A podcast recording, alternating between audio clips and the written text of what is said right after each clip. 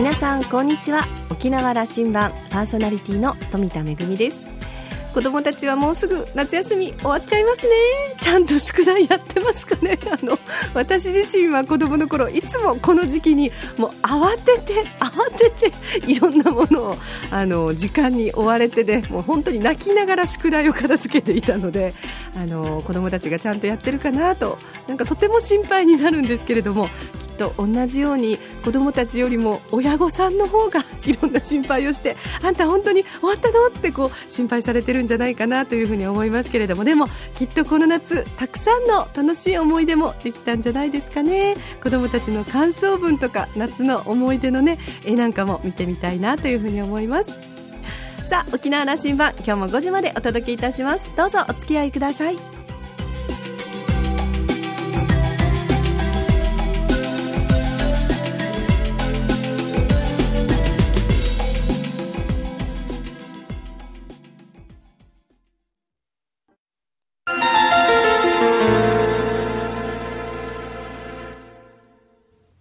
那覇空港のどこかにあると噂のコーラルラウンジ。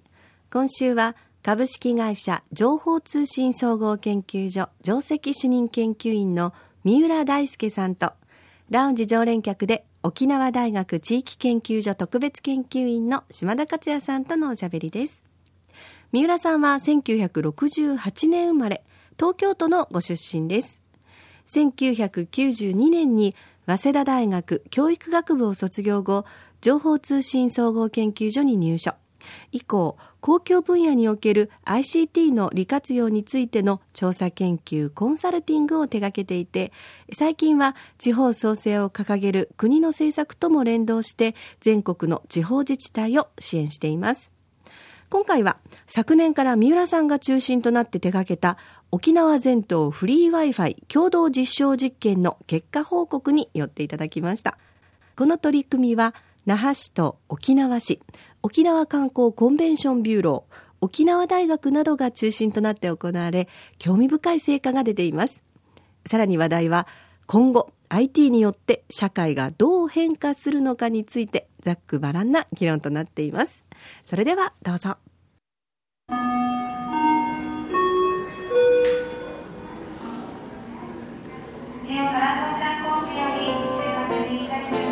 あの三浦さんにはもう3回目の出演なんですよ。そうですね僕はこう思っていてあのままさに IT の分野の専門家として沖縄の課題をこう一回注目してもらった3年前で2回目に出てもらった時はあるテーマ w i f i のことで一つ課題解決やってみようということで着手した。その結果も出てきたので今日寄ってもらったという感じなんですけど。そうですね。あのおかげさまで、まあ、ただ面白い実証実験にもなったと思ってますしちょうどその成果も発表したばかりなので。W i f i のこと、はい、まあ面白い取り組みできましたよね。面白い。一緒にやらせてもらいましたけども、はい、情報通信総合研究所のホームページにその結果報告がこの公表されてましたね。はい、あのご興味ご関心のある方に本当に読んでいただきたい、うん、あの読みやすく作ってありますので、えー、ぜひ見ていただきたい。この1年間の我々の本当に価値が詰まっているものになっていると思います。観光立県沖縄にとっては、まあそこからあの見えてくるものがいろいろあったと思っているんですけどもね。そうですね。一言で言うとやはり Wi-Fi の可能性をまた一つ示してくれたような気がしています。ポイント。はいあの4つあると思っていてやっぱり1つは w i f i の認証の簡易化ですかね、えー、一つのどっかで登録しておけば幅広くいろんなところでつなげるようになる、うん、これがあの事業者の壁を越えてでもできるようになったというのは一つですね。沖縄に着いた時にある一つの認証で、はい、もうあのいろんなところでそれ、はい、那覇に行こうが沖縄市に行こうが、はい、さらに上の北部に行こうがどこでもつながるという。方法論が見えた、それからもう一つは海外との連携ですかね、え台湾の w i f i 事業者さんとも連携がしたので台湾から来る方がやはり自分で自国で使っている同じやり方で沖縄の w i f i が使えるようになっている。沖縄に来る観光客は一番多いのは日本人で2番目に多いのは台湾人。そうですよね。あの大変それはあのその価値のあることだと思います。で3つ目がやはりあのじゃあこの w i f i 整備したはいいけども結局利用者からお金取れないので、じゃあずっと公共が払っていくかっていうやっぱり議論が今後巻き起こるんですけどもその一つの解決策として広告収入を得ることができたこれも地味に大きい話だと思っています。あの利用し、まあ、那覇市や沖縄市はあの自治体として公共 w i f i を提供しそれを観光客の皆さんを中心に使ってもらうということをしてるんだけどもやっぱりそれ税金使っていくわけだからということですね。そうですねはいあのやっぱり日本各地で自治体さんが w i f i 取り組んでますけどもこれ毎年毎年本当にお金を出していくのっていうことにはつながっていくと思いますね。それの一つの解決策、まあ、軽減策と僕は見ますけども、それは見えたんですね、はい、その本当に第一歩が見えたような気がします。3つ目4つ目はある。はい、これが今回の実証実験の最大の成果だと思うんですが、え、いわゆる動線分析を沖縄の広いエリアですることができた。w i f i を使った人がどう動いているのか、まあ、結局は観光客がどのように沖縄を動いているのかというのがきちんと分析できる目処がついたと思います、うん、あの当初の、ま、1年前のスタートの時から、えー、那覇市役所の方もそれから沖縄市役所の方もそれから OCVB の方も一番やっぱそれがあの気にしておられましたよねそうですねこれまでももちろんそれぞれの地域の中で同じようなことはやれてたわけですけどもやはり一つの市の中でやるのと、えー、沖縄をすべて範囲としてその動きを見るのでは当然その価値は違ってくると思います。これあの全国でもこういうような取り組みはあるんでしょうあまりあの広域でやってるというのは僕も聞いたことはないですね。このテーマで沖縄じゃ進んでると言ってとても進んでるんじゃないですか、ね、去年、一昨年と三浦さんそう言ってた、はい、w i f i の取り組みに関しては沖縄は最先端だよとまだまだトップランナーじゃないでしょうか、うん、遅れてない、はい、はい、大丈夫です。いやあのはい。大変ニーズがあのもうあのいつも街を見てもらってる通り観光客も900万になろうかという勢いになってきてますから、今日も飛行機大変な混雑でしたから。あのそう支えるインフラのツールとしてこれ重要な、まあ、ずっと言われてきたことなんだけどもフリー w i f i としてその迎え入れるその外国人からすればもう必須のアイテムだとこう言ってるんでこれをきちっと対応できるというのは大事な部分なんですよね。そうですね。ただやっぱりそこで止まってはいけないと思っていて、うん、その整備した w i f i をどう使っていくかっていうふうに真剣に考えなくちゃいけない、でそのやっぱり大きな一つの利用用途がこのデータ分析だと思ってます。うん、あの詳しくはじゃあそのホームページをそうですね。ぜひあの我が社のホームページで報告書を公開しておりますので見ていただければと思います。情報通信総合研究所で検索すればいいですね。よろしくお願いします。あの IT の専門家の三浦さんににあのコメントもらいたいなと思っていることがありましてねうんまあ、情報革命とか IT 革命とかずっとこう言われてきていて、はい、僕らが目撃したのは1995年からまああれから5年ぐらいの間に、えー、インターネットの普及とそうでしたね、まあ、Windows95 が個人個人に出回ってで携帯電話みんな持つようになって僕はあれが一種の IT 革命というふうなことを、う。ん、これ第1次だったと思ってるんです、うんうんはい、まあ、第2次が始まってるんじゃないかというあの課題意識を持っていて。うん、IoT ともみんなに聞かされてるし、はい、AI とも聞かされてるし、はい、何が起きてるんでしょうねと。あのー、これまでの IT とか情報通信の利用っていうと先ほどの、まあ、インターネットではないですけども、うん、例えばテレワークであるとか遠隔医療であるとか、うん、遠隔教育であるとかなんかやっぱり距離を縮めるということが大きな大きなテーマだったような気がするんですね。そのテーマね沖縄大好きで沖縄はこの離島県だから、ね、東京と距離がこれからのハンデにならないんだとずっとこの20年ぐらい言ったんですよ。そうなったと思ってるんだけども。やっぱりその次のステップが来てるっていうことではないかなと思っていて、うん、それこそもうちょっと我々の、まあ、例えば効率化とか生産性を上げるとかそういったことにもっと IT が使われていくようになっていくまあ、例えばその AI の話にしてもビッグデータの話にしてもそこにつながっていくような気がするんですよね。生産性効率化どどっちでしょうね。まあどっちもなんだろうけども。生産性の向上というのはこう日本社会にものすごくあのこう求められていることだと思っていて、ね、全くそう僕も同感でして、うん、今働き方改革みたいなこと言われるじゃないですか。うんあんまりそういった概念が本来は希薄であるはずの我々のような業界でも働き方改革をしなさいと言われてるんですよね、うん、あの安倍政権が、まあ、いくつかいいことをしたんだけどもそれそれをこう発信し続けたんでやっとなんとか働き方変えなきゃいけないんだというふうに国民思い始めたと思っていてね。そで、ね、その時に単に残業するなとかえー、ブラック企業やめろみたいな話だけでやっぱり本来どうしようもなくて具体的な打ち手っていうのはなかなか見つかってないと思うんですよね。でそれがやはりあの女性の本質論じゃないですよね、はい、あの今後、本当に生産人口って減っていくわけですよ、その中で、えー、もちろん今、ガリガリ働いてる人たちの効率を上げていくとかそういう話も大事ですしもちろん、えー、今あんまり働働現場にいないような方をどう現場に戻すかという話もあるんですけどもそういったところでじゃあいかに ICT を使っていくかツールとして使うかっていう話がもう少しそっちに寄っていかないと変わってこないんじゃないかなと思います。効率化につながるということの具体的なものもじゃあ皆さんには見えてきてるということね。そうですね。そこはね僕は僕はこういうふうにあとあの社会学的にはですよ。少子高齢社会も突入ですよ。すでに突入していて、はい、人口もどんどん減る。ので、え。ー、結局国としての国力を保っていくということにおいては人口を増やすっていう政策僕ねないと思っていて これいくら沖縄増えてますけどね。ただこれもいつまでもとはじゃなくてね、はい、あの国がいくら旗振っても人が増えるってことは、まあ、移民でもそれアメリカみたいなのは別としてああいう国になってはいかんと思ってるんでそうすると国力というのはその効率化だとか技術だとか、まあ、生産性の向上でこうあの保っていく発展していくということになると突き詰めればやっぱそれなんですよ。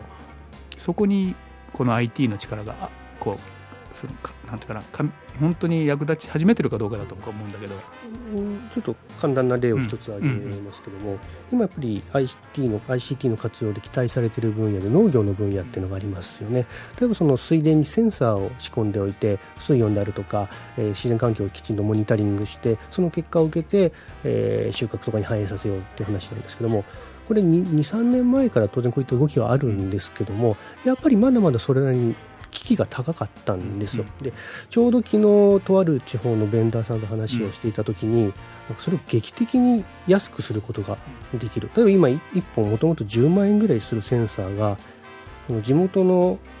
町工場みたいなところと地元の大学の研究機関に作らせたら3分の1ぐらいでできるようになったっていうんですね。ただ目標はそれを 1, 1万円に10万円だったものを1万円にすることだと。うん、コストが10分の1になるような分野が出てきてるはい、でそうなったら劇的に普及するはずなんですよね。でも結局水田のセンサー入れると1本だけじゃ足りないわけでその何百本って入れていくわけですよ。それはやっぱり1本10万円だったら入れられない。でもそれが1万円だったら多分劇的に普及する。それをそのセンサーを田んぼにこうずっとまあなんか敷き詰めるかどうかわからない。そうすることによっての農業生産性がぐっと高まるということになる、ね、生産性も高まるし多分じゃあどういう条件だと一番いい作物が取れるっていうまさに付加価値に高付加価値化にもつながっていく話ですよね。あの農業は日本社会可能性はこれだけあるのに一番生産性が低い産業だとずっと言われてて、はい、気の毒な話だと思ってるんだけども、はい、最も大事な産業であるのに生産性低いんだと言われている。これ変えなかなんていうかな。本当はあの技術の力で変えれるはずですよね。この点もちょうど昨日からちょっと話もしていたところではあるんですけどもやっぱりその IT を使ったらこういうことができるこういういいことがあるよっていう話がやはりまだ現場の方々にビビッドに伝わってないような気がするんですよね。なのでこれも今はまだとてもやるやる気になるというと失礼かもしれませんけども少し尖った方が頑張っている世界なのでもう少しこれが普及広く普及していくことで変わっていくと思うんですつい最近えー、会社我が社で調べ物をしてて思ったんですけども、うん、例えばその健康今健康を担保するために病院に通っているお金とか介護に使っているお金って莫大なわけですよ。それが何らかの形でお金がかからなくなればとても経済効果は大きくなるはずなんですね。で例えばビッグデータを使うことで、えー、そうですねもう例えばその人々の健康診断データとかからこの人たちはこういう病気になりやすいですよとかそういうことがちゃんと事前に分かってしまえばもう少し医療費の低減とか介護に使うお金が減っていくんじゃないかっていう考え方は当然あると思うんですよね。医療費とあのそれこそあの老人のそのほ、うん、介護それからえっ、ー、と、うんまあまあ、医療中心に、この問題で日本財政日本の財政が破綻していくなんていう話もあるわけで。うんそう思いますよね、あの見てるとですよ、はい、そういうことに役立つ IT じゃないと、えー、なんか、まあ、一生懸命やってる価値ないですよ。あ あのやっぱり大きな喫緊の課題としてもうこれももしかしたら全体の効率化とか生産性みたいな話につながっていくかもしれないんですけどもね。やっぱり今課題の解決をなるべく IT で実現していく。でそれはそこになんか大きな手間がかかるんじゃなくてそれがか言葉は悪いですけど勝手にデータが蓄積されて勝手に分析されてその結果として何かをやったことで、えー、効率化になるとか医療費が減るとか、まあ、そこが例えば AI が介在するとか、そんな時代になっていくといいのかなと思うんですよね。キーワードのその IoT にしろ AI にしろそういうことなんですよね。人はあのもう勝手にそういうことが起きてる社会だということだからそれを自分でちまちまデータを入れてたりするから誰もやんなくなっちゃうんで、うん、やっぱり自動的にデータが収集されてうまうまいこと分析されるみたいな話なんでしょうね。そこでそ今お互いが話したようなことをこう実感としてあの感じ取るようなあのターニングポイントみたいなものは三浦さんはどのくらいを見てます？あの2020なんて言って、はい、オリンピックがある頃にいろんな社会の変革があるというふうなことをよく言われたりもするんだけども今の技術の進歩で。あのさっきの農業の低コスト化の話じゃないんですけども、うんうん、なんかある程度まで技術の要素が詰まってきた時になんかポンって値段が下がったりすることで、思い切り普及するみたいなことがどうもあると思っていて。過去のその技術の進歩でもそうでした、はい。はい。うん、で実際その AI みたいな話も例えばあんまり IT をそんなに先進的に入れたがらない行政でも一部ではその AI を使ってあの住民の問い合わせに回答しようなんてことをやってるところがあるんですよね。そういうことを考えると本当にあと2年後ぐらいに少し大きな波が来てるような気はしますけどね。2020年ちょっと前ぐらいですかね。2019年とか。じゃあ我々は現役で社会でいろいろとやってる頃にあの第2 IT 革命が起きますね。その真っ只中にいられるといいなと思いますけどあの僕は沖縄も大きなその IT という情報の情報産業の中でも沖縄は一つのこうなんかモデルをあのを作ろうとしていると思っているんです。あの興味持ってくださいねこれは。もうあのもう5年も6年も通ってますのでまた通わせてもらいます。今日はありがとうございました。気をつけて。ありがとうございます。前半のお話は沖縄全島フリー Wi-Fi の共同実証実験のまあ成果報告をしていただきましたけれども、いろんな成果の中で一番大きかったのはやはり観光客の皆さんが Wi-Fi を使う皆さんがどんな動線で沖縄県内を動いているのかという、その分析というのが結構大きかったなというお話なんですけれども、そうですよね。あの、Wi-Fi の整備には時間もお金も大変な労力がかかりますけれども、それを整備するだけではなくて、整備した上で、これからはきちんと活用していこうというお話でしたね。えー、この沖縄全島フリー Wi-Fi の共同実証実験の成果は沖縄大学メディア研究会の学生たちに引き継がれまして、えー、これからは学生が主体となってフリー Wi-Fi を事業化しようということで、えー、三浦さんたちのような専門家のご指導も受けながら学生ベンチャーにチャレンジしていくということですので、ぜひ、あの、三浦さんには今後ともお力添えをお願いいたします。えー、今週のコーラルラウンジは株式会社情報通信総合研究所上席主任研究員の三浦大輔さんとラウンジ常連客で沖縄大学地域研究所特別研究員の島田克也さんとのおしゃべりでした。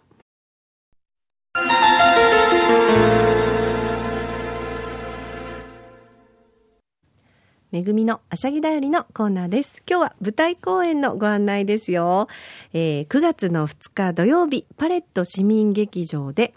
マーフという公演が行われます。荒雪と琉球の魂を歌う NS 琉球バレエ団琉球の心を舞うというサブタイトルがついておりますけれども、このマフというのは、まっすぐの間と船の帆と書いて、マフという言葉になります。これ順風満帆の意味なんですけれども、あの、旅の無事を願う琉球舞踊のぬぶりくるちの歌詞の一節からマフと命名されたタイトルになっています。えー、NS 琉球バレエ団は団長の長崎さよ先生が20年来取り組んできた琉球クリエイティブバレエの講演団体として設立されました。あの、講演を重ねるたびにですね、大きな反響を呼んで、沖縄のオリジナリティを生かした新しいジャンルの文化として認知度が高まっています。団員の皆さんは国際コンクールの優勝者ですとか、それから国内外のバレエコンクールで上位入賞を果たしたダンサーを中心に構成しています。えー、琉球音楽に乗せて沖縄の伝統芸能と、そしてクラシックバレエの技法を融合させた沖縄ならではの創作舞踊となっています。えー、古典舞踊、象踊りなど、それぞれの演目が持つテーマやストーリー性などを基本に踏まえて、そして高度なバレエの技法をしっかりと融合して、えー、独創的で芸術性の高い舞台演出となっています。えー、この NS 琉球バレエ団の皆さんと今回はですね初の共演ということで荒ゆきとさんと下地勇さんの音楽に乗せて舞うというコラボレーションになっています、えー、9月の2日土曜日パレット市民劇場で昼の部が2時開演夜の部が6時半開演となっています。お問い合わせは NS 琉球バレエ団080-9852 080-9852-2723へお問い合わせください。舞台公演マフのお知らせでした。沖縄羅針盤はインターネットを利用したポッドキャストでも配信中です。ラジオ沖縄のホームページからアクセスしていつでもお楽しみいただけます。沖縄羅針盤今週も最後までお付き合いいただきましてありがとうございました。そろそろお別れのお時間です。パーソナリティは富田恵でした。それではまた来週。